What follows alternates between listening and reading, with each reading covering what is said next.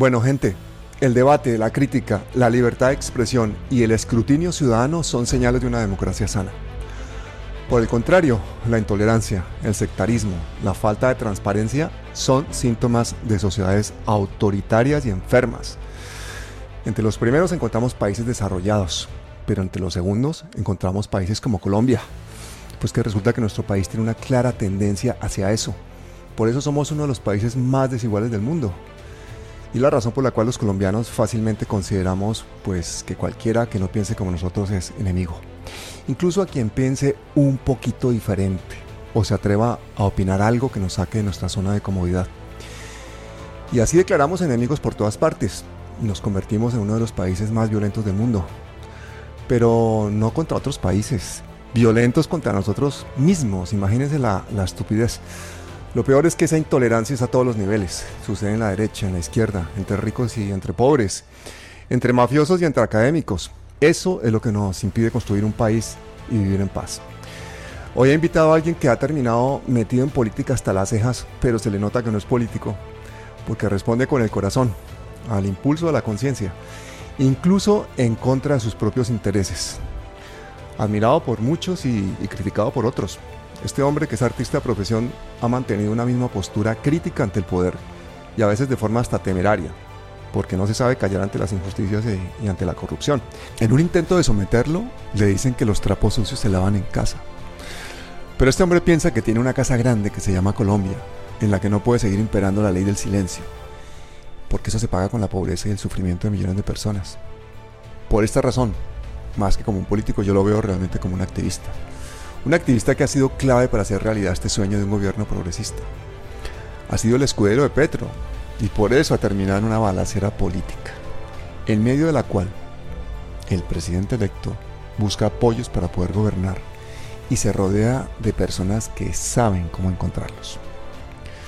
Lugar y momento equivocados para ser idealista, pero ¿acaso no es gracias a ese idealismo que millones de personas votaron por un cambio?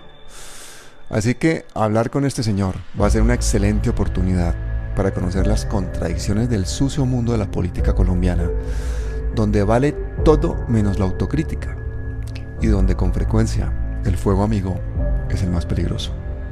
Gustavo Bolívar, bienvenido. Buenos días, Pablo.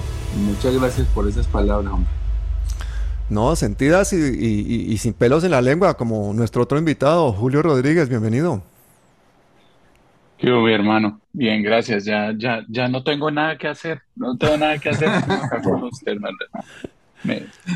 Es que tocaba hacer una introducción porque la gente hay que darle un poquito de, contexto y hay personas que aunque ustedes no se lo crean, no conocen eh, el invitado, aunque sea muy famoso. Este es un canal de derechos humanos, entonces muy transversal. Lo escucha gente de fuera de Colombia, dentro de Colombia cada vez afortunadamente lo escuchan más. Pero yo les propongo una vaina y es que empecemos mal. Empecemos criticando la constitución del 91, que fue muy buena para muchas vainas porque pues, veníamos de una crisis tenaz de orden público, narcotráfico, desigualdad extrema, etcétera, pero tuvo otras muy malas, como por ejemplo que los órganos de control, los organismos de control los nombre el Congreso. Entonces en estos días hemos visto a, Gustavo teniendo que levantarse a decir, oye, aquí hay una serie de candidatos que no me convencen. Cuéntanos, Gustavo, qué fue lo que pasó con esa elección de los candidatos para el Contralor?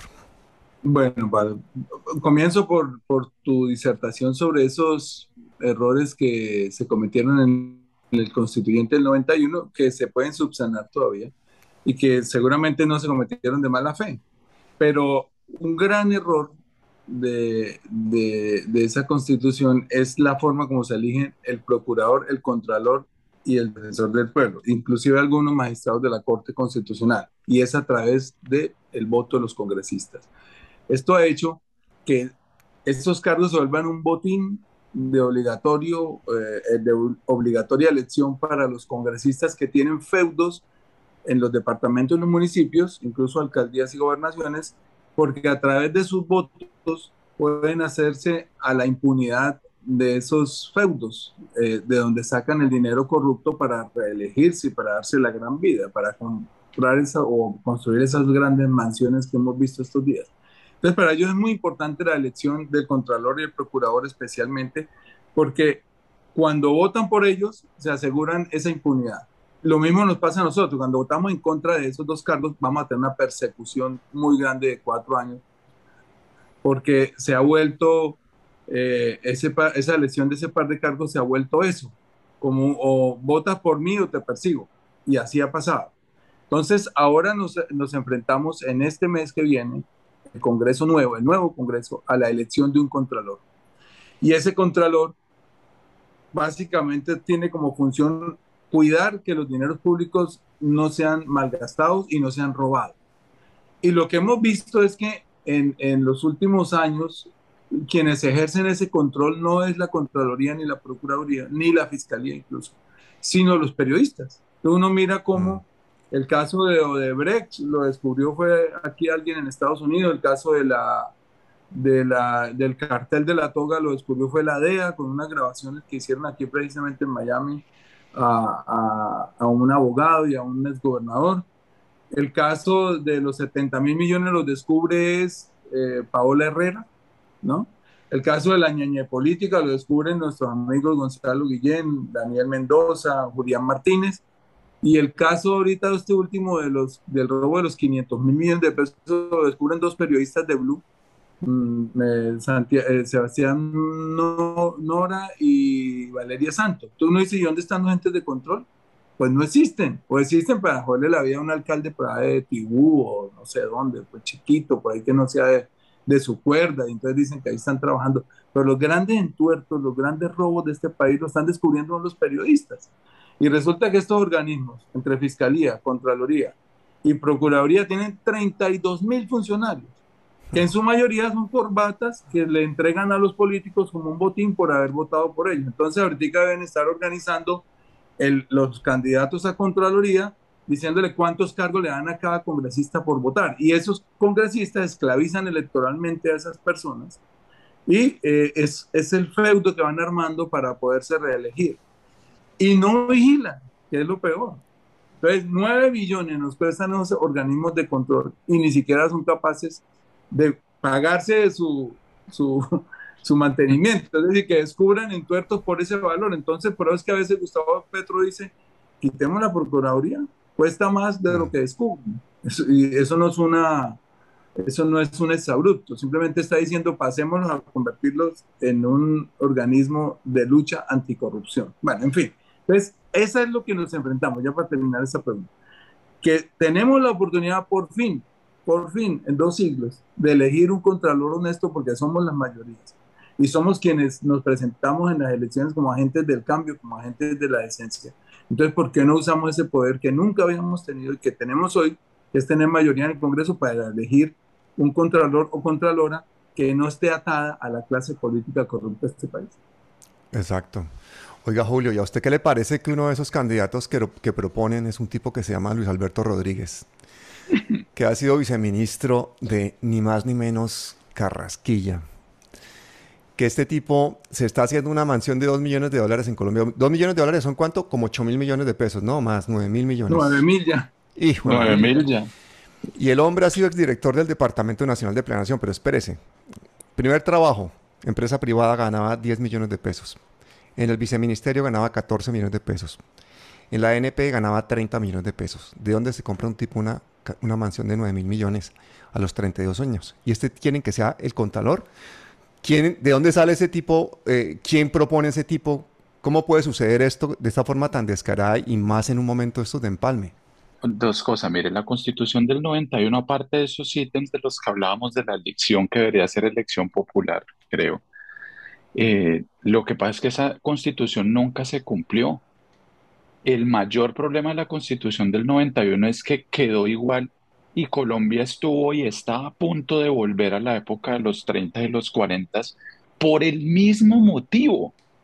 Es increíble que sea el mismo motivo de hace ya casi un siglo el que nos estuvo a punto de matarnos entre petristas y, y, uribistas y, y esas vainas que nos metieron porque la política colombiana es como un cáncer se volvió un cáncer mental en el que usted no vota por una propuesta, sino como por un ídolo o por una manipulación, ¿no? Me hablo del sufragante.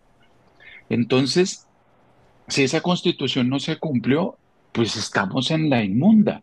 y está a punto de no cumplirse en muchos de sus puntos por lo mismo, por lo que acabas de decir, porque Colombia, la política colombiana está llena de títeres y yo creo que Gustavo lo sabe mejor. A, nivel interno con Pablo hemos hablado mucho de usted, Gustavo, de chismosos bravos, plaga chismosa.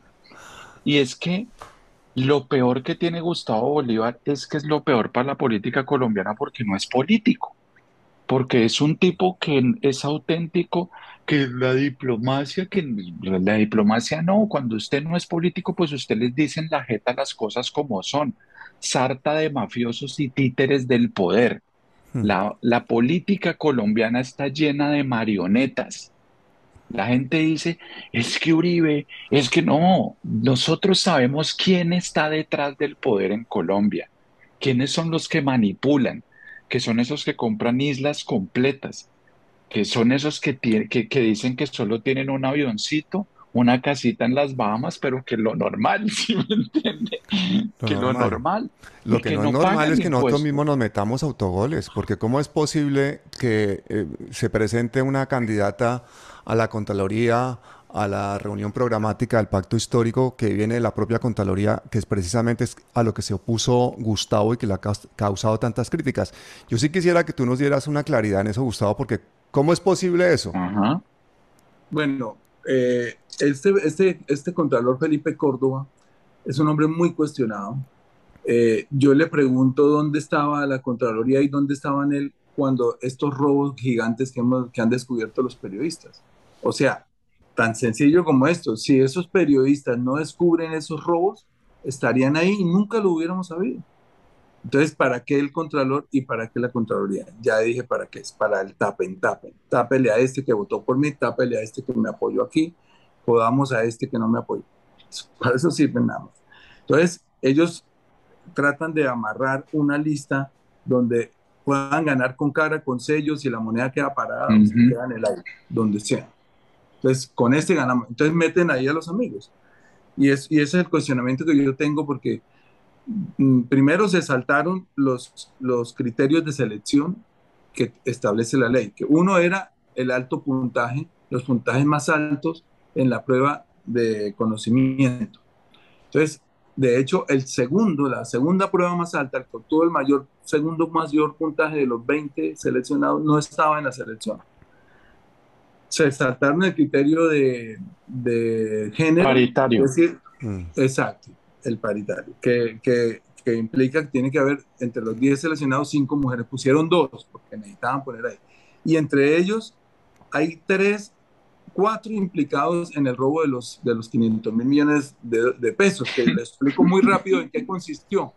Ah, eh, había 4.4 billones de pesos para los próximos nueve años para el programa de los PEDET. Ese es el, ese es el, el PEDET, es un programa prioritario eh, para asistir, en, eh, para darle asistencia social a los municipios que están embaucados. Las famosas vigencias futuras, ¿no? exacto, que, exacto, que son los municipios que más violencia han tenido. Entonces, esos 4.5, esos 4.4 billones eh, se gestionaron de la siguiente manera. Estos tipos cobraban una comisión del 12%, o sea, esos 500 mil salen es del 12% de 4,4 billones de pesos.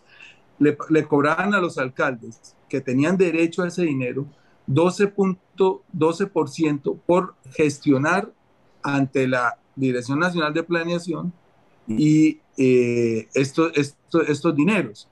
Y por eso es que este contralor dice, aquí mi aliado es Luis Alberto Rodríguez, que es del DNP, que fue el que me está ayudando a hacer esto, y ahí no apareció nunca la Contraloría. Entonces se roban 500 mil millones en coimas, en puras coimas, 500 mil millones.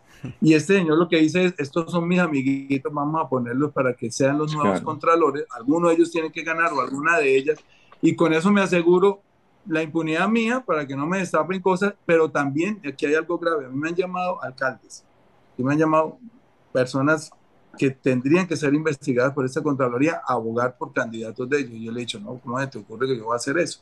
Entonces, lo que están buscando es tener otra persona de bolsillo que les tape y que les cuide lo que se han robado en estos cuatro años y que no los, no los mande a la cárcel. Eso es lo que están en estos 100 años, Gustavo, usted se imagina todo lo que se han robado. Mire, el teléfono, la, la, tecnología, lo que ha hecho la, tecnología, la tecnología nos salvó las elecciones. La tecnología permitió que cada, que cada testigo electoral mostrara en tiempo real qué pasaba. Se imagina lo que se han robado en todos estos años, el atraco, el asesinato, la desaparición de personas tan gigantesca y todavía hoy en día mostrándoles, enrostrándoles el delito en la cara, porque con lo de los 70 mil millones nos robaron de frente. No les importó que Paola Herrera. Julio, esos 70 mil son un. La gente se enfrascó mucho en ese robo, pero eso es una. Claro, no, eso es una era la, comisión del, del, que se iba a robar. Ese contrato era 1.1 billones, imagínense. Claro, pues si, si el cálculo son 50 billones al año, Gustavo, Imagínese lo que no se ha descubierto. Claro, por ahí pasa. Es que el país está mira, en mira, les doy esta cifra, que es mi preocupación, que es cuando yo le digo a mis compañeros, tenemos que cumplir con una promesa de cambio y cuidar el pacto y cuidar a Colombia. Colombia va a tener un presupuesto promedio entre 380 y 390 millones de, billones, billones, de Billones de, billones de pesos casi 400, si, si, si, la inflación sigue, seguramente la, el presupuesto de 2026 va a ser 450 billones. Vamos a un promedio de 400 billones en los cuatro años. Son 1.600 billones de pesos. 1.600 billones de pesos en cuatro años vamos a manejar, por Dios. ¿Cómo no puede estar ahí el tóxico? ojalá haya otros 50 tóxicos vigilando esto, man. 1.600 billones. Por Dios, esa cifra no cabe en ninguna cabeza. Yo le dije a Petro cuando, cuando estaba de candidato una vez que tuvimos una reunión, le dije, Gustavo, usted, usted va a gerenciar una empresa de 1.600 billones de pesos. Se lo dije así. Él se tiene que acordar. Y sí, le dije, ese es el presupuesto de Colombia que va a tener en los dos, cuatro años. Entonces, ¿Cuánto van a robar de 1.600 billones? Pongámosle que nos vaya bien y se roben el 10%. Eso roban 160 billones. Eso en es cuatro añitos. Eso es mucha plata. Tenemos que cuidar esto como un tesoro por dos razones. Primero, por el deber que hay que cumplir. Y segundo, porque si en 2026 no hemos cumplido la promesa de cambio, la promesa de, lucha contra la corrupción, nos, nos sacan y vuelven los más zampones. Ahí sí vuelven a seguir arrasando. ¿Cuánto cree que están robando en este gobierno? Miren, estos últimos contratos que están haciendo desesperadamente para no dejar un solo peso al próximo gobierno. Acomode el lugar a la maldita sea, entregando contratos billonarios sin ningún control, porque los, los entes de control están en el bolsillo de ellos, están cooptados por ese poder. Y es que, Gustavo, no solo quieren amarrar, es que quieren dejar sin arcas al siguiente gobierno. O sea, quieren dejarlo sin herramientas, sin posibilidad de, claro, de, quebrarlo a las buenas, a las malas, para subir a la cabalía Polo Polo a la presidencia, para porque las negritudes y los indígenas entrarían al tiempo con Polo Polo. Oiga, pero para la gente que no, que no, que es nueva en el canal o los que nos oyen de fuera, hay que darles un poquito de contexto. Que resulta que este gobierno que hay en este momento en Colombia es uno de los peores de la historia del país. El déficit fiscal, por ejemplo, que nos deja el presidente Duque, es cuatro veces el que dejó Uribe y doce veces el que dejó el inepto de Pastrana, que fue uno de los peores presidentes. También es el gobierno de más líderes asesinados, el de más corrupción, el que generó más pobreza. Y afortunadamente ya tienen los días contados, pero están aprovechando hasta el último momento, como decía Julio, para raspar la olla, es decir, para robarse los recursos de los colombianos, para blindarse judicialmente, para atornillarse en los puestos de importancia. Por ejemplo, miren lo que pasó en Ecopetrol, en las embajadas o en la Agencia Reguladora de Energía. Incluso han tenido el descaro de asignar notarías, de condecorarse y de terminar de gastarse 4 mil millones en viajes inútiles del presidente por el mundo con su comitiva absurda. Mientras que por otro lado, pues han asesinado en este año a 101 líderes sociales. Entonces, ese es el panorama que nos deja Duque. Gustavo, ¿qué pasa? ¿Qué pasa con Roy Barreras ¿Cuál es el problema de esa candidata que parece que está empujando Roy Barreras que se presenta a la reunión del pacto histórico? Yo pongo un poco en contexto el, ingreso de Roy Barreras al pacto histórico. El pacto histórico nació de un programa que hicimos los domingos con Gustavo Petro que llamaba Los Gustavos.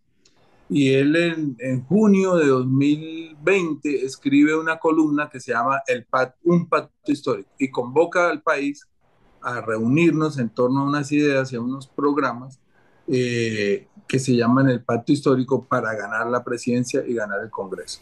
Entonces empieza a sumarse gente. Un de los primeros que se suman son Roy y Benedetti. Eh, yo tuve ahí algún, una cara extraña porque pues yo entendía que el pacto histórico iba a ser un nuevo país. Pero enseguida me venden la idea y yo la compro y la apoyo, que, que Roy Barreras es un hombre muy importante en uno de los ejes transversales de ese programa pacto histórico que es la paz. Nosotros básicamente tenemos tres ejes ahí, que es la inclusión social, donde entran todos los temas de educación, eh, vivienda, salud, etcétera, e inclusión social. El segundo es la mitigación del cambio climático y la tercera es la paz, ¿cierto? Entonces nosotros, eh, a mí me dicen, rol importante para trabajar el punto de la paz. Yo totalmente de acuerdo. Y se la ha jugado incluso en el Congreso, en los grandes debates sobre eh, la JEP que impulsó este gobierno para terminarla, fue un puntal muy importante. Es firmante del acuerdo, estuvo en La Habana, ayudó a recuperar las 16 curules de paz y a mí me parece perfecto. Digo, no, Roy es el tipo por acá. Y yo hasta ahí estaba hoy. Pero cuando ya le empiezan a entregar otras funciones distintas, yo ahí donde digo un momentico, y no, esto no lo tengo que decir eh, por, por fuera de, su, de, nuestro hábitat, que es el Congreso. Yo lo dije en la reunión que tuvimos con Gustavo Petro, a los dos días de haber sido elegido Gustavo Petro presidente, nos reúne a la bancada y es cuando hace el guiño para que Gustavo Petro, para que Roy Barrera sea el presidente del Congreso. Y yo le digo, con Roy al lado, a un metro mío, digo, Gustavo, lo siento mucho. Señor presidente, todo el mundo le estaba diciendo y yo le dije, Tocayo presidente. Le dije, Tocayo presidente, lo siento mucho, pero Roy Barreras no es el cambio por el que votaron 11.3 millones de colombianos. Y esto nos va a costar. Entonces, empiezan unas consideraciones de tipo pragmático que yo entiendo y terminé entendiendo y hoy vuelvo a entender. Y es que, eh, obviamente, yo no soy el hombre, porque si, uno, si uno analiza eh, históricamente las cabezas de lista son los que, los que acceden a la presidencia del Senado. Pero yo no soy la persona indicada para ir a negociar con el Partido Conservador, con el Partido Cambio Radical, con la U, ¿no? peces gordos del clientelismo. Y yo entiendo esa parte y yo digo, bueno, está bien, está bien. Vamos yo pero ahí Roy Barrera lo tiene más fácil porque él ha militado en todos los partidos, ¿no? Claro, entonces yo entiendo hasta ahí.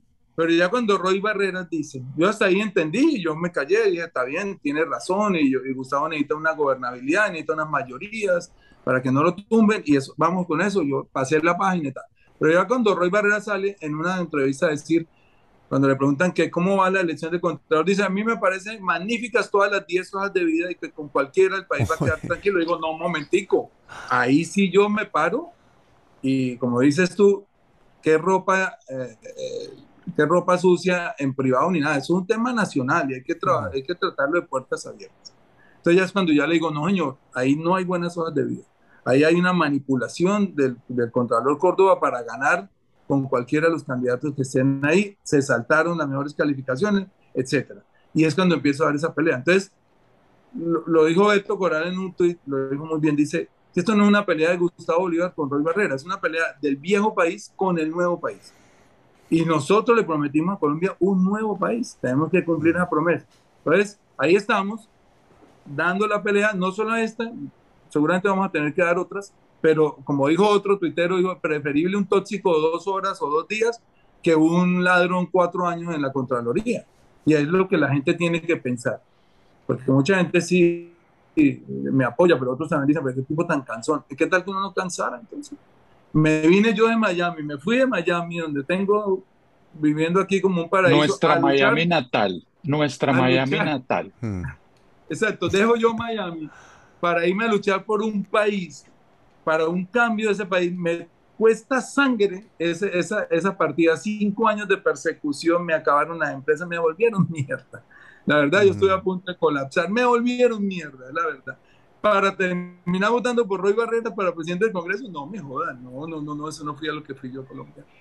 Pero una cosa, Gustavo, y lo decía yo un poquito en la introducción de esta entrevista, el problema del sectarismo en Colombia es una cosa que es cultural, que tenemos que erradicar. porque si no podemos hacer autocrítica, entonces ¿en qué nos diferenciamos del uribismo? O sea, si no nos podemos nosotros mismos observar, corregir nuestros errores, depurarnos, ser mejores cada día, entonces ¿qué estamos haciendo? La gente ha salido inspirada a votar masivamente, yo creo que principalmente por, Francia Márquez y porque se quería gobernar de una forma diferente. Entonces, yo creo que sí hay que ser consecuente y esa sabiduría ciudadana hay que continuarla, pero todo el tiempo y esa labor que tienes tú de ser incómodo dentro de las instituciones y dentro del poder a los mismos partidos progresistas me parece absolutamente necesario y yo te la, te la agradezco en nombre de muchísima gente. Otros que te critican, lo hacen precisamente porque tienen esa, ese pensamiento sectario de que, no, pues ahora que estamos todos en el poder eh, o tenemos la posibilidad de gobernar, tenemos que ir todos unidos. Sí, claro que tenemos que ir todos unidos, pero no nos olvidemos que somos seres humanos llenos de defectos, que dentro de nosotros se nos pueden colar otros que tienen otros intereses y que además todos somos susceptibles de cometer errores. Entonces, no criticar lo que sucede dentro del pacto histórico porque somos todos el pacto histórico, me parece que eso es repetir el uribismo. Yo ayer escribí eh, un tuit mm, mm, en relación con lo que estás diciendo. Y escribí lo siguiente, le dije, eh, no le teman al debate, estoy leyéndolo. El uribismo es un ejemplo vivo de cómo un movimiento muy grande se vuelve trizas y llega al aniquilamiento por falta de autocrítica.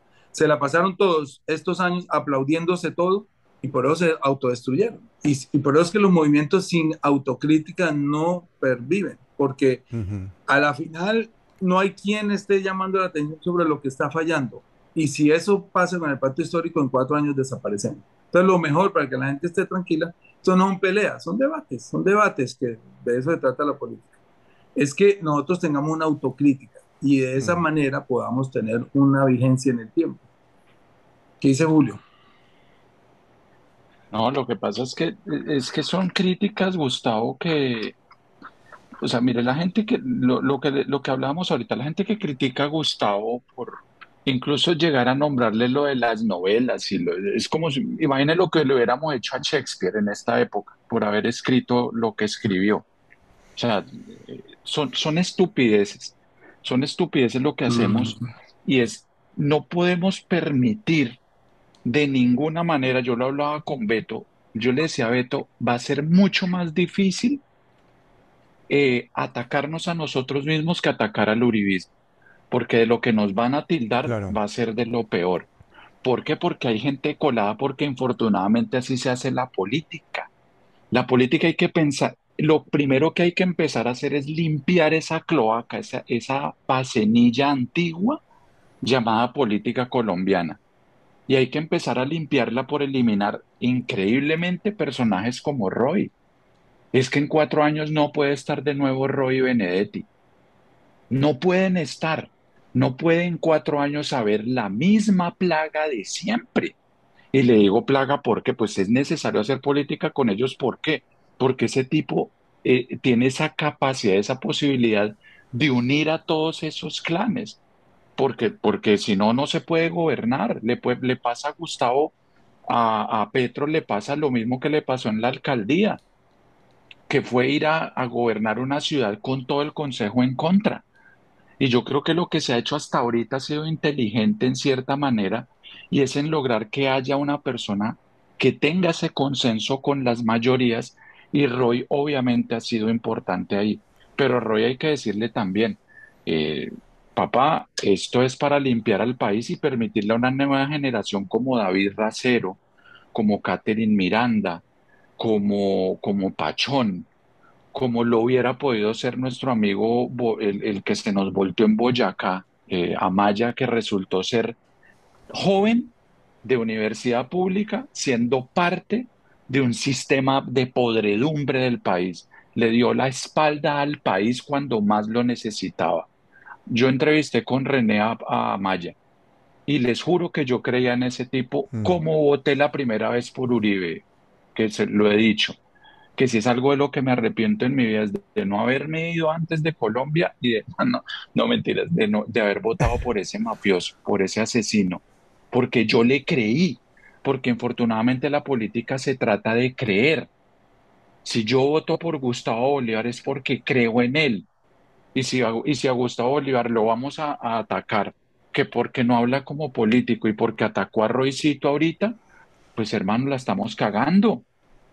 La, ahorita es cuando más tenemos que ser efectivos y, y, ser, eh, no ser intolerantes con, con nosotros mismos, con los que nosotros mismos elegimos. Esos, esos más de 80 congresistas que tenemos de nuestra parte, tenemos que hacerles veeduría más que a los uribistas, porque ellos son parte del sueño y de la esperanza que tienen millones de colombianos. Efectivamente. Yo les voy a contar una, una, una confidencia. Aquí este canal, que es un canal de derechos humanos, pacifista, para nada neutral, siempre hemos estado al lado de las víctimas dándole voz a los líderes sociales apoyando a los que quieren construir paz, pero hemos sido rotundos condenando los crímenes de guerrilla, paramilitares, bandas criminales y del propio gobierno. Pues en este canal hemos tenido también bastantes ataques por parte, por ejemplo, del pacto histórico en momentos puntuales, pero mm, básicamente porque no se, no se entienden las posturas que no son absolutamente sectarias en algunos momentos cuando apareció Isabel Cristina Zuleta en la foto con, con, este hombre, eh, con Luis Pérez, mm, eh, yo fui muy crítico ante eso. ¿Qué, qué, hace, qué hace, Isabel Cristina eh, pactando o tomándose una foto con él? Fue una foto en la que estuvo mal asesorada cuando intentan descabezar a Francia para ser vicepresidenta y hay posibilidad de que sea María Emma o que sea otra gente, eh, cuando las curules de las negritudes. Hemos sido críticos en todos esos momentos y hemos respaldado todo el tiempo a Francia, hemos respaldado a los líderes sociales y eso nos ha costado pues inmediatamente las ascas de todo esto. Y inmediatamente dicen, es que estamos defendiendo una política de odio, tenemos que ir juntos, etc. Y es todo lo contrario, tenemos que defender derechos humanos desde la transversalidad. Entonces, son tan terribles los crímenes de los paramilitares como los de la guerrilla, por supuesto, y los del gobierno, y los del gobierno todavía peor, porque supuestamente nos debería proteger. Son los del poder, claro. Entonces, por ejemplo, una actitud de un político valiente que en un momento dado, estando dentro del gobierno, sea capaz de hacer veeduría ciudadana, yo creo que es absolutamente necesario. Eso es lo que nos representa a los colombianos y no los que vayan allí a tapemos, tapemos. Y el caso de, Roy Barreras, a mí, por ejemplo, no me representa una persona que quiera meter unos nuevos candidatos para Contralor que van a hacer exactamente lo mismo sin cuestionarse absolutamente su pasado inmediato. Eso a mí me, me hace que me salten todas las alarmas. Entonces, ¿qué podemos hacer? ¿Qué podemos hacer, Gustavo, ahora que viene esta legislatura tan dura? para que desde dentro del pacto histórico, dentro del progresismo, pues haya por lo menos esa posibilidad de ser autocrítica. Pero mira, ha pasado algo chévere, yo lo llamo así. Y es que cuando yo empecé a dar esa pelea, los compañeros del pacto elegidos trataron de, de, pedirme pues que no hiciera esas batallas públicas. Hoy cuando las he hecho públicas y ellos han visto que la respuesta de Colombia es mayoritariamente positiva, ya se me están acercando a decirme, métanos en esa pelea que nosotros le ayudamos. bienvenidos, claro, eso es lo que necesito. Entonces ya se dieron cuenta que nosotros somos personas públicas, que nosotros no nos eligieron para una empresa privada. Nosotros mm. Mm, nos eligieron para ser personajes públicos, mm, representantes a la Cámara, senadores dentro de una democracia representativa. Entonces nosotros tenemos que ventilar los, los programas, los, los, los, los problemas de cara al país, para que la gente también opine y diga, mire, a veces, por ejemplo, yo la he cagado y me dicen, Bolívar, la cagó, usted no tiene la razón, entonces me, toca retratarme o borrar el tweet, porque es que nadie es perfecto. Y entonces, ¿pero por qué? Porque soy un personaje público. En la medida que nosotros eh, representemos a una ciudadanía tan grande, 11 millones y, y 300 mil que votaron, más los que no votaron, porque también los representamos, pues tenemos que brindarle a esas personas una transparencia en nuestra gestión, en nuestros debates, en, nuestra, en nuestro accionar. Y por eso es que ya el, el, el, grueso de los congresistas elegidos, que la mayoría son nuevos, y yo entiendo que sienten algún temor de empezar a enfrentarse con unos, con otros, como me pasó a mí. Entonces, yo soy el único congresista de Colombia en la historia al que le burlan un acuerdo ese acuerdo que están haciendo ahorita de quién va presidente y quién va vicepresidente, es el único en toda la historia que le burlan un acuerdo. Hmm. Yo iba a ser vicepresidente del Congreso y, y, y, no, se, no se mamaron. ¿Por qué? Porque es que ellos llegan a darle a uno la mano, a invitarlo a comidas, a invitarlo a cócteles, a llevarlo a negocios, a invitarlo a votar cosas, y yo no caí en eso, entonces yo no soy amigo de ninguno en el Congreso, todos me odian. Entonces cuando llega la, la el, porque yo tengo un principio, yo no sé, es un principio si es, si es ético, es de personalidad, que cuando le doy la mano a alguien, yo no soy después capaz de atacarlo, no se me pasa eso. De hecho, cuando yo llego al Congreso me dice un periodista, me Bolívar, que si le tomo un café con el presidente Uribe. Dije, no, hermano, dígame que no, muchas gracias. Yo hubiera podido ir, pues, y en eso caen muchos, porque por novatada uno dice, bueno, pues voy a reunirme con el hombre, a escuchar. Ahí tiene su foto. claro, ahí hubiera tenido su foto. Y le di la mano, claro, y le di la mano, yo no soy capaz después de atacarlo. Entonces me ha pasado con los congresistas, yo ahí sé cuáles son los corruptos, ya uno sabe cuáles son los hijos de los parapolíticos y quiénes son las esposas de los parapolíticos. Entonces yo con una persona soy absolutamente serio, muy parco, nunca los saludo porque yo no quiero volverme amigo de ellos para poderlos atacar cuando la embarren. Y eso es lo que me pasó. Cuando llega la elección, pues me la cobran. Yo feliz, yo pero dije, esa es la medalla de honor más grande que me han puesto en el pecho, es que la clase política corrupta de este país vote en contra de mí para burlar un acuerdo que ya se tenía. Entonces eso es lo que pasa. Y yo siento que hoy estas nuevas generaciones que están llegando y que, que obtuvieron una curul en el pacto histórico, en listas cerradas, que tal vez no entienden lo que significa tener una curva en el Congreso y lo que cuesta, pero hoy ya la tienen. Yo creo que ya están empezando a valorar esto y se están sumando a esa lucha. Y eso yo lo celebro porque seguramente hacemos un frente común para vigilar todos estos partidos que han entrado. Imagínense, ya entró el Partido Conservador, ayer le entregaron una presidencia del Senado por, por un año. Entonces usted mira los cuatro presidentes del Senado. Entonces mira Roy Barreras, Nadia Blel, eh, Lidio, Lidio, oh, y, y, me dice, ese es el nuevo país otra vez, por lo mismo. Lo mismo, ¿no? pero bueno, digamos que por la gobernabilidad vale, pero, pero no tiene que poder decir algo, aunque sea hacer un chiste con eso, porque si no, claro, si no, sí, mira, el nuevo país son estas cuatro personas que van a dirigir el Congreso los próximos años. No, no, no, no. Pero aparte, aparte de la coyuntura, yo todos los días pienso qué hay en la mente de Gustavo Petro. Yo, por su trayectoria, por todo lo que le he escuchado, por todo lo que lo he seguido y todo eso, yo estoy seguro que dentro de él hay un sueño de una Colombia en paz, de una Colombia mucho mejor. Estoy absolutamente seguro y aquí le hemos hecho la campaña más fuerte que hemos podido y contra el fraude, contra Rodolfo y contra toda esta gentuza que quería robarnos la posibilidad de, una Colombia mejor. Pero también estoy seguro de que eh, su misma necesidad de gobernar hace que ese pragmatismo pues haya que autoexaminárselo todos los días y que tenga unos límites y unas, unas eh, unas líneas rojas, ¿no?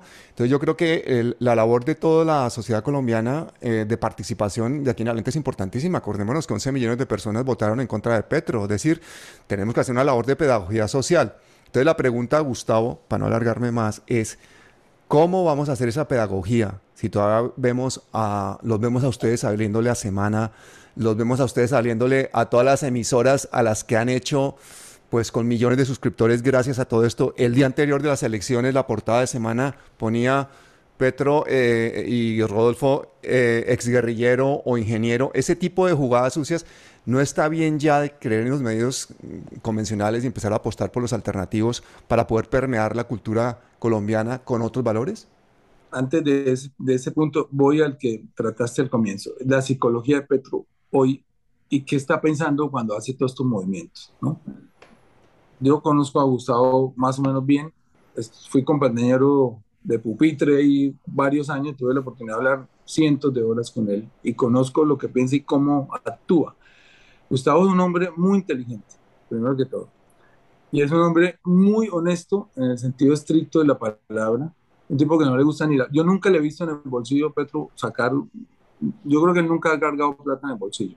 No le gusta la plata. O sea, es un tipo que tiene unos ideales muy altruistas, muy fijados en el punto allá arriba y lo que encuentre por el camino, pues seguramente lo va a obtener, pero, pero él no se desvía del, del camino. Entonces, pero él, él, su amor, su amor, su amor verdadero es el país. Lo puedo decir hoy sin temor a equivocarme, es la gente excluida. Él tiene una obsesión por sacar toda esta gente de, del atraso, de la violencia, de la insolvencia económica, de todas las penurias que están pasando. Ese es su verdadero norte. Y él, para cumplirlo, ha tenido que hacer concesiones. Incluso yo me acuerdo, yo fui del nuevo liberalismo cuando estaba joven, en mi juventud, en mi primera juventud, estoy en la segunda.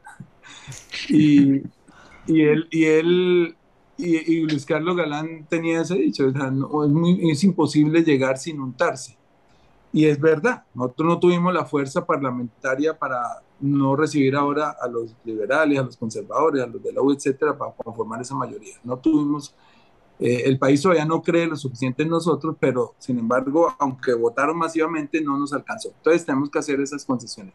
Y para Gustavo Petro es absolutamente importante la gobernabilidad. Él ya vivió en Bogotá, lo dijo Julio ahorita lo que es ser alcalde sin tener una mayoría del consejo. Le hicieron la vida a cuadros, lo persiguieron, no le aprobaban nada y él ya tiene esa experiencia. Entonces su obsesión hoy es la gobernabilidad. Hay que comerse sapos, yo creo que él también se lo está comiendo y nosotros tenemos que comérnoslos porque es que el fondo, el trasfondo de todo esto es una gente que está sufriendo violencia, atraso, pobreza y corrupción. Y esa es su obsesión. Entonces, si yo, para, para hacer la paz, si para sacar del, del barro a millones de personas tengo que sentarme con esta persona y abrazarla y tengo que aceptarle algunas concesiones, yo creo que él tiene claro que va a tocar y va a tocar hacerlo, porque es que de verdad la gente hoy se está muriendo de hambre o de violencia. Esos líderes sociales que tú mencionaste, 1330 desde la firma del acuerdo. 1.330 pues, líderes asesinados, Dios mío, es un país de esos como de lujo, de perder, multiplique 1.330 por 40 años de vida útil que le quedara a cada líder. Entonces estamos votando 50.000 años de vidas importantes a la basura, un país en su productividad, en su progreso. ¿Y ¿Mm? sabe qué es lo que pasa? Perdón, te interrumpo. La gente no calcula que los asesinatos de los líderes sociales es, matar la célula madre de un cúmulo de personas que no tienen una cabeza ideológica, política. El líder social es esa persona que ah, tiene la valentía, la inteligencia de levantarse por una pequeña sociedad, porque cada líder de eso representaba 1.500, 2.000 personas. Al matar eso, mataron gente que votaba, gente que quería ser visibilizada por sus necesidades, gente olvidada de que están, eso, esos asesinatos de los líderes no son por narcotráfico y por líos de faldas, es una criminalidad sistemática. Están matando cabezas visibles de grupos de personas que necesitan cosas. Y como a través de los teléfonos y la tecnología eso se está sabiendo, la única manera es eliminarlos es eliminarlos porque al matar a un líder social difícilmente otro se para en ese lugar porque sabe lo que le va a pasar. Y es lo que ha venido ocurriendo en Colombia hace 200 años. Julio, pero tú dices, algo tan importante y es, no es que no, las demás personas no sean importantes, sino que es que el líder, el líder es el que, el, que impulsa a su comunidad, es el que tiene el conocimiento ancestral, es el que defiende eh, el, el, páramo es el que defiende el río de la, de la hidroeléctrica, es el que defiende los derechos humanos, es que defiende la y denuncia las necesidades. Denuncia necesidades. cuando eliminan un líder, están matando el alma de los pueblos, de las veredas. exacto. Entonces, si matan 1.300, esto es un genocidio, es un genocidio terrible, que han matado nada menos que personas que dirigen y guían a sus comunidades. Y eso lo permitimos nosotros en silencio, lo decía el padre Francisco de Rux en, la, entrega del informe, en, la, entrega del informe final de, la Comisión de la Verdad, ¿dónde estaban los medios de comunicación cuando el genocidio? ¿Dónde estábamos nosotros? ¿Por qué lo mm. permitimos? Y preguntas mm. que nos tocaron las fibras, el alma. ¿Por qué lo permitimos? Esa pregunta es brutal y lo seguimos. mil personas. Y lo seguimos permitiendo, Gustavo. Seguimos hasta defendidos. ¿Mm? Te quería pedir que terminaras la pregunta que, te hice, la segunda parte sobre, sobre la importancia de los medios de comunicación alternativos y si vamos a seguir haciéndole juego a los grandes medios para que sigamos con la cultura que ellos nos marquen. Bueno, yo, yo, uno de los, proyectos que tenía, de, si podía ir al gobierno, no puedo ir porque, digamos, si yo salto del Senado al gobierno, eh, voy a tener una muerte política, según las consultas que hicimos, entonces vamos a tener que permanecer en el Senado un tiempo, era llegar al gobierno a fortalecer los medios alternativos. También se lo dije a Gustavo. Le dije, Gustavo, mire, la medida en que nosotros fortalezcamos 10.000 medios alternativos que hay por toda Colombia, emisoras comunitarias, periódicos digitales y toda esa cosa, nosotros, Colombia se va a liberar de la manipulación mediática de los grandes medios de comunicación. Que es increíble que hasta el día anterior a la elección esta revista y otros periódicos todavía estuvieran diciendo mentiras de Petro y exaltando unas cualidades del otro candidato solamente para, ¿no? Y, y uno dice, esta manipulación que lleva ya varias décadas. De hecho, mi mamá, que solo ve canales, saber que es uribista. Mi mamá tiene 86 años, pero es una de las personas manipuladas en Colombia. Porque ¿Tu mamá todo es lo que digan en esa parte noticiero. Sí, mi mamá todo una vez me dijo, mijo, cuidado con ese Petro, que él es un guerrillero y no sé qué. Yo decía, pues yo digo cómo le saco a mi mamá de 85 años. Eso nos han dicho todas las mamás de esa edad porque todas han crecido viendo RCN para ella, ella, pobrecita, e, ella, estaba, ella estaba era, transmitiendo algo que le han metido un chip que le metió en la cabeza de ver y ver y ver esos noticieros. Entonces yo le dije, no, mamá, no, él es amigo, es un buen tipo, él ha estado en mi casa. Ah, bueno, mijo, porque es que por ahí dicen que no sé cuántas y que bueno, no, ahorita tranquila, pero ya muy anciana yo no voy a pelear con esto. Así hay muchos millones de, viejos en... De viejos y de no tan viejos. Mire, si ve? Iba a hablar de semana y se le, se le cortó la señal. Ay. de, de, una vez empezaron, empezaron a, atacar la antena. Pero es verdad, Julio, estamos hablando de esto. Fíjese que a pesar de todo eso, le, siguen yendo a entrevistas a toda esta gente, entonces hacen crecer ellos mismos esos medios. Yo he visto, por ejemplo, eh, Vicky Dávila pasó en un año de 150 mil suscriptores en YouTube a un millón y medio. En un año. Sí, claro. me entiendes? y fue el año en el que fueron todos ellos, eh, todos los Gustavos y todo el mundo a entrevistas, debates, cosas y tal. Somos los responsables nosotros de eso. Ahora, por ejemplo, con las bebidas azucaradas, hermano, ¿por qué tenemos que estar tomando bebidas azucaradas que son propiedad de estos imperios, de esta misma gente que está creando toda la desigualdad, toda la pobreza y son responsables en parte de la violencia? Pues a tomar otra cosa. Como decía Petro, ¿no? Aunque sea tomar agua, pero hay que bloquear esos imperios. La gente se queja y sigue teniendo el dinero en Bancolombia. O sea, yo esa, esa parte de la desobediencia civil pacífica creo que también hay que implementarla y eso le toca a la ciudadanía. ¿Tú qué opinas? Pues hermano, son cosas difíciles de cambiar, Pablo, porque no se mm. pueden, como lo que está ocurriendo en el gobierno. El hecho de que se haya ganado no implica que usted llegue con una podadora, con ojalá usted pudiera llegar con una guadaña al Congreso. Qué pena que hable de manera como uribista, pero no, no, no, no es tal. Llegar con una guadaña y cortar esa maleza.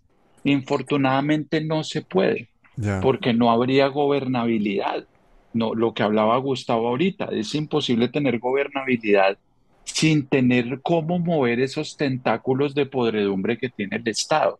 Hmm. entonces, no podemos llegar con la guadaña, cortar esa maleza en, el, en el Congreso pues porque es imposible. Pero hermano, la sociedad tiene que cambiar sus hábitos de consumo porque están manteniendo imperios de forma absurda. O sea, todo el mundo con la cuenta en Bancolombia, ¿por qué no la llevan al Banco Agrario? Todo el mundo tomando bebidas azucaradas. Eh, o sea, una cantidad de cosas que podemos perfectamente los ciudadanos en nuestro día a día hacer. No le dejemos esta responsabilidad a los que están allá representándonos. Pero necesitamos educarnos porque es que la gente, a la gente por encima de todo tiene miedo. que no va a tener miedo de sacar su plata del banco para meterla a otro lado y decir yo tengo cuenta en Bancolombia hace como 20 años. Por eso el cargo de ministro, el ministro de Comunicaciones ahora es clave. Yo el otro día entrevisté a, Mabel Lara que sonaba o que suena para ministra de Comunicaciones. Mabel Lara ha trabajado 7, 8, 9 años en Caracol y en RCN y, no sé, y en Blue y no sé qué más cosas y tal, pero también ha estado en Noticias 1. Pero yo sí creo que, como hablé también con la, ministra de Cultura Nueva, Hay que permear nuestra cultura con otros valores, con otra información. A fuerza de repetirle a la gente, a fuerza de repetirle a la gente, le hacen creer a uno pues lo que les da la gana. Es hora de que permeemos a la gente con otros contenidos, por lo menos que tengan dónde escoger. Mira, ya está aquí Gustavo otra vez. Sí. Pues mira, cuando, cuando empiezan las redes sociales, yo voy a hacer aquí con las manos, a ver si se puede. Digamos, los medios, los medios tradicionales estaban acá y las redes sociales estaban por acá. Hmm. Eso ha ido haciendo así y yo considero que hoy estamos así. Ya, toda la fuerza de los medios alternativos en las redes sociales ya, ya equilibraron y por eso pudo ganar Gustavo Petro, entre otras cosas porque ustedes siempre sabían que el tiempo ponía a los presidentes de hace unos años, después era, e, esta revista intentó poner un presidente para tenerlo de bolsillo, que era Rodolfo, eh, y, y, no pudieron ya. Entonces, ¿por qué? Porque se estrellaron con los medios alternativos que ya tienen cierto poder en unión. cuando están juntos, todos los medios alternativos ya tienen el mismo número de ingresos a la página que tienen estos cinco grandes medios de comunicación. Entonces ya los equilibramos y por eso hoy tenemos también un presidente alternativo, porque ya la prensa no, no le alcanzó el poder para manipular a la gente y poderla poner en contra totalmente. Entonces, ahí hay un triunfo también de los medios alternativos, que lo hemos desconocido y tal vez ninguneado en estos resultados. Uno dice gracias a no sé quién, gracias a no sé cuánta, pero no le hemos agradecido a los medios alternativos, que juntos pudieron romper la manipulación mediática. Y eso es de una importancia enorme. Ahora, si lo seguimos impulsando, si les damos un impulso en este gobierno, voy a trabajar para eso, de repente presentemos una ley, pues seguramente ya va a desaparecer la manipulación. Y los demás medios que seguirán existiendo, los medios grandes, pues ya no van a tener el poder suficiente para cambiarle la ideología a todo un país, para poner a pensar a todo un país como el dueño de ese medio quiere que ese país piense, sea como mi mamá. ¿Sí? Que cuando, oh, cuando se iban a posesión, cuando yo me iba a posesionar, otra, otra anécdota, cuando yo me No, hermano, usted se va a echar de enemigo hasta su mamá después de este programa. 2018, mijo. No, pobrecita, no, estoy poniendo, yo la pongo ejemplo ella porque, porque es, es, hay muchas mamás así. No, mi, mamá es igual. Porque van a ir, porque van a, me, porque me cuentan que se van a posesionar unos guerrilleros, lleves este escapulario mío por si le hacen algo. ¿Ustedes sí me entienden? Así, así hay millones de personas engañadas. Y claro, yo llego y lo, primero que yo llego al Congreso a darle la mano a, a, todos esos guerrilleros. Yo, decía, puta, para mí era como una fantasía verlos ahí, a Pablo Catatumbo y todo. Y les digo, hermano, gracias. Todos en botas allá. Qué, maravilla que estén acá, les digo yo, porque yo no los conocía. Y entonces, cuando, cuando sale esa foto, yo dándole la foto dándole la mano a los exguerrilleros, pues mi mamá me dice, mijo, pero no le hicieron nada. Yo, no, mamá, ya, ya, ya la apostaron a la paz, ya se desarmaron. Y me toca explicarle por qué nacieron en los años 60, bueno, etcétera. Es una, una locura que tiene que ver con la pedagogía de la que hablabas ahora. Pero. Pues hagámosla, hagámosla entre todos y, rememos. Y nosotros siempre te vamos a apoyar porque nos sentimos totalmente identificados con las personas que tienen autocrítica. Tú has sido muy noble. Eh, recuerdo en alguna época en que, por ejemplo, cuando fueron a la reunión con el registrador, que tú dijiste en, una, en un trino, lo que sea, mira, no, sí, ya fuimos al registrador, ya nos dio las explicaciones, ya, ya está todo bien, van a dejarnos ver el, el, fuente, no sé qué tal, el, código fuente. Y nosotros llevábamos meses trabajando con Lucho Spitia, con Kate Benavides y con un montón de gente expertas en fraude. Inmediatamente salimos a decir, no, eso no es así, les van a dejar solamente ver datos consolidados. Claro, porque me confundió. Claro, los confundieron, pero los confundieron a ustedes, los confundieron las de Fuerza Ciudadana y a todo el mundo claro. El, tipo me muestra una sala donde están todos los computadores y dice, es, cada computador es para un partido que van a poder auditar. Entonces yo salí feliz, porque es una lucha mía también, la lucha y Diego y le digo a todo el mundo, ya podemos auditar. Y resulta que nos dejaban auditar era el software de, consolidación de datos, que ya es donde llegan los otros datos corruptos. Pero vea esa nobleza, Julio, vea la nobleza de este hombre. Él sale y reconoce su error y inmediatamente da vuelta atrás y se pone a hablar con Lucho Spitia y se pone a hablar con todo el mundo y salimos a la lucha para no dejarnos robar las elecciones. Eso es nobleza. Imagínese un político de los de ego, el berraco, que diga, no, eso es así, vamos para adelante. No, no, no, pero te digo que aquí uno se la embarra y sale y rectifica. Y yo le voy a contar aquí un secreto. Muy difícil, yo no, no cuento esos secretos porque la ropa... No hay nadie oyendo, tranquilo, este canal no lo ve ya tú dijiste que la casa es Colombia. Tomás sí. nos mandó a ofrecer plata. A mí me mandó a ofrecer plata. No jodas. Y yo no la ¿En recibí. quién? Toma Gregan Sí, para las campañas, pero digamos, Ah. Dentro de las... Es muy normal, ellos le dan plata a muchos políticos para sus campañas. Y obviamente se hacen al silencio de esos políticos. Cuando a mí me llegó la persona a decirme, mire, que demandan a ofrecer esta plata, yo le digo, pero ¿por qué? Si yo soy crítico de ellos, dicen, no, que ellos le dan a todos los políticos. Digo, dígale que no, porque si me Mm. roban las elecciones voy a salir a molerlos. Y yo no les recibí, eran 500 millones de pesos. Yo no Uy, les recibí. hermano, pero eso es gravísimo. Sí. Eso es no, porque gravísimo. ellos- no, pero es que eso, eso es lo que ellos dan a los, a los, Hmm. a muchos congresistas. De hecho, en mi libro Nido de Ratas contaré que dentro de nuestro grupo hubo dos o tres personas que recibieron ese aporte. Mm. No voy a contarlo hoy porque se me desata aquí una otro otro escándalo. No va a salir enemigo de Roy, Pero- de su mamá, de Pero yo que Gregan Sons. el- Grave, grave la entrevista. Oiga, Y Gustavo, yo yo quería salí, y lo yo- primero que salgo yo cuando me ofrecen dinero es a decir, ojo con esta empresa, porque ta-". y yo, y usted ve mi suite hasta el último día y era boleándole a Thomas Greganson. Sí, sí. ¿Por sí, qué? sí, Porque estaba feliz porque no le recibí plata. Yo podía hacerlo, soy libre. Ustedes me Ujú. imagi- se imaginan la importancia de lo que es la transparencia, es eso. Puedes Sí. decir uno, mira, le rechazo este dinero a esta gente y en, en unas circunstancias económicas difíciles que tengo yo hoy porque esto me estaba arruinando ya la, Mm. la política. Sin embargo, tengo, yo digo muchas gracias, dígale que no y listo. Después me vuelven a insistir, yo no. Me dicen, ya fulano, fulano y fulano recibieron. Yo digo, no, esos son ellos, yo no. Claro. Entonces, la libertad que puede tener un político cuando rechaza un, una- un aporte, en este caso no era un soborno ni nada, porque yo no estaba dando un contrato a ellos, sino era un aporte para la campaña, que no es ilegal. A nosotros también nos han llamado aquí a Palabras Mayores a ofrecernos ser parte de una gran cadena informativa y, tener un- y ser Palabras Mayores pero en toda esa cadena, pero limitando los contenidos y también, por supuesto, con dinero y con cosas. O sea, y- y cuando no ha habido coacciones, Pero o- que ha, no ha habido amenazas, verdad, pero eso nos pasa que a no todos los alternativos, yo creo, ¿no?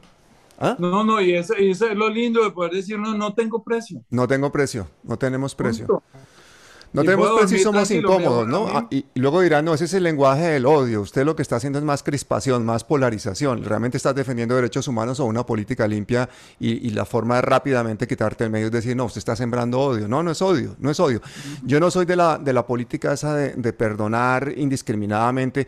A mí me parece muy bien sentarse, tomarse la foto, darse la mano y tal. Pero señor, la justicia tiene que pasar por delante de todas estas personas que han cometido crímenes en Colombia. No puede ser que ahora toda esta gente quiera hacer poder simplemente para salir impune de todo eso, ¿no? Ahí también salía a decir algo de esa foto y bueno, ay, pues que estaban diciendo, sí, yo entiendo, pero las víctimas también tienen, merecen un respeto Sí. y el día del, del día de la entrega del informe final estaban ahí en el, en el, en el salón de la, del Teatro Jorge Eliezer Gaitán y uno ve ese dolor todavía que está vivo ahí y bueno, vamos a trabajar por ellas. Así nos abracemos con el victimario, hay una justicia que tiene que operar y hay una JEP que tiene que operar, ¿cierto? Sí. Y bueno, pues Pablo, esa es, esa es la lucha, yo les agradezco porque la verdad uno a veces se siente solo y ya ve ver que No. hay más gente. Eh, hoy me escribió, por ejemplo, Sergio Fajardo, que yo nunca había tenido con él ningún, Sí. ningún contacto, nunca hemos sido amigos y, y hoy, hoy ya lo vi en ese celular que estoy transmitiendo, me, me amanezco y dice, Gustavo, veo su lucha que está dando especialmente contra la corrupción en, en la elección de los entes de control y, y quiero decirte que cuentas con mi apoyo. O sea, mucha gente de mi movimiento no me ha escrito ese mensaje y esa persona que yo, no, yo incluso la he atacado en el pasado, eh, hoy me escribe ese mensaje. Entonces, Claro. ya siento que no estoy solo. Entonces me parece... No, y el tiempo bueno. te va a dar la razón porque es que la verdad se impone al final. El tiempo te va a dar la razón porque semana. son demasiados millones de personas con un mismo semana. sueño, ¿no? Exacto. La, la paciencia ya uno la aprende a cultivar acá en esto. Cuando le echan a uno una calumnia y uno sabe que no es así, que le están diciendo una cosa y uno dice, bueno, paciencia, respiro, muestro las pruebas y ya lo desmonto. Y eso se demora días, pero ah, lo que le pasó Oiga, a Gustavo, con Gustavo, la... Cuente, Gustavo, Gus. tengo una pregunta. Eh, ¿qué posibilidad hay de que la directora de Noticias Uno pueda tener un cargo en el Ministerio de Comunicaciones? Ah, eso sería hermoso, sí. Sí, no, no lo sé, pero uff, Cecilia sí merece muchas cosas. Pues no sé si ellos están también, hay muchos periodistas se han mantenido como al margen del poder precisamente para tener esa independencia. Sí, sí, sí. Yo creo que ella debe- debería mantenerse ahí, pero Pero pues, fíjate, eh, fíjate que también muchos activistas han dado el paso y han aceptado, por ejemplo, mi amiga Carolina Corcho, ahora ministra de Sanidad, no encuentro a nadie mejor para desempeñarse en ese No, cargo. Y fíjate que la confirmación de que es el- el- el- la elección correcta es que las EPS están que no saben qué hacer, ni qué ofrecer, ni qué prometer. Claro, no hayan para dónde agarrar.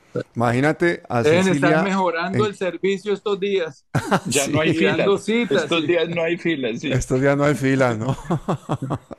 No, no, Bueno, pero amigos, yo creo que esto va bien, esto va bien. Esto va bien, esto pero va a costar los- los- muchos, mu- muchos, muchas, mucha autocrítica y muchas peleas al interior.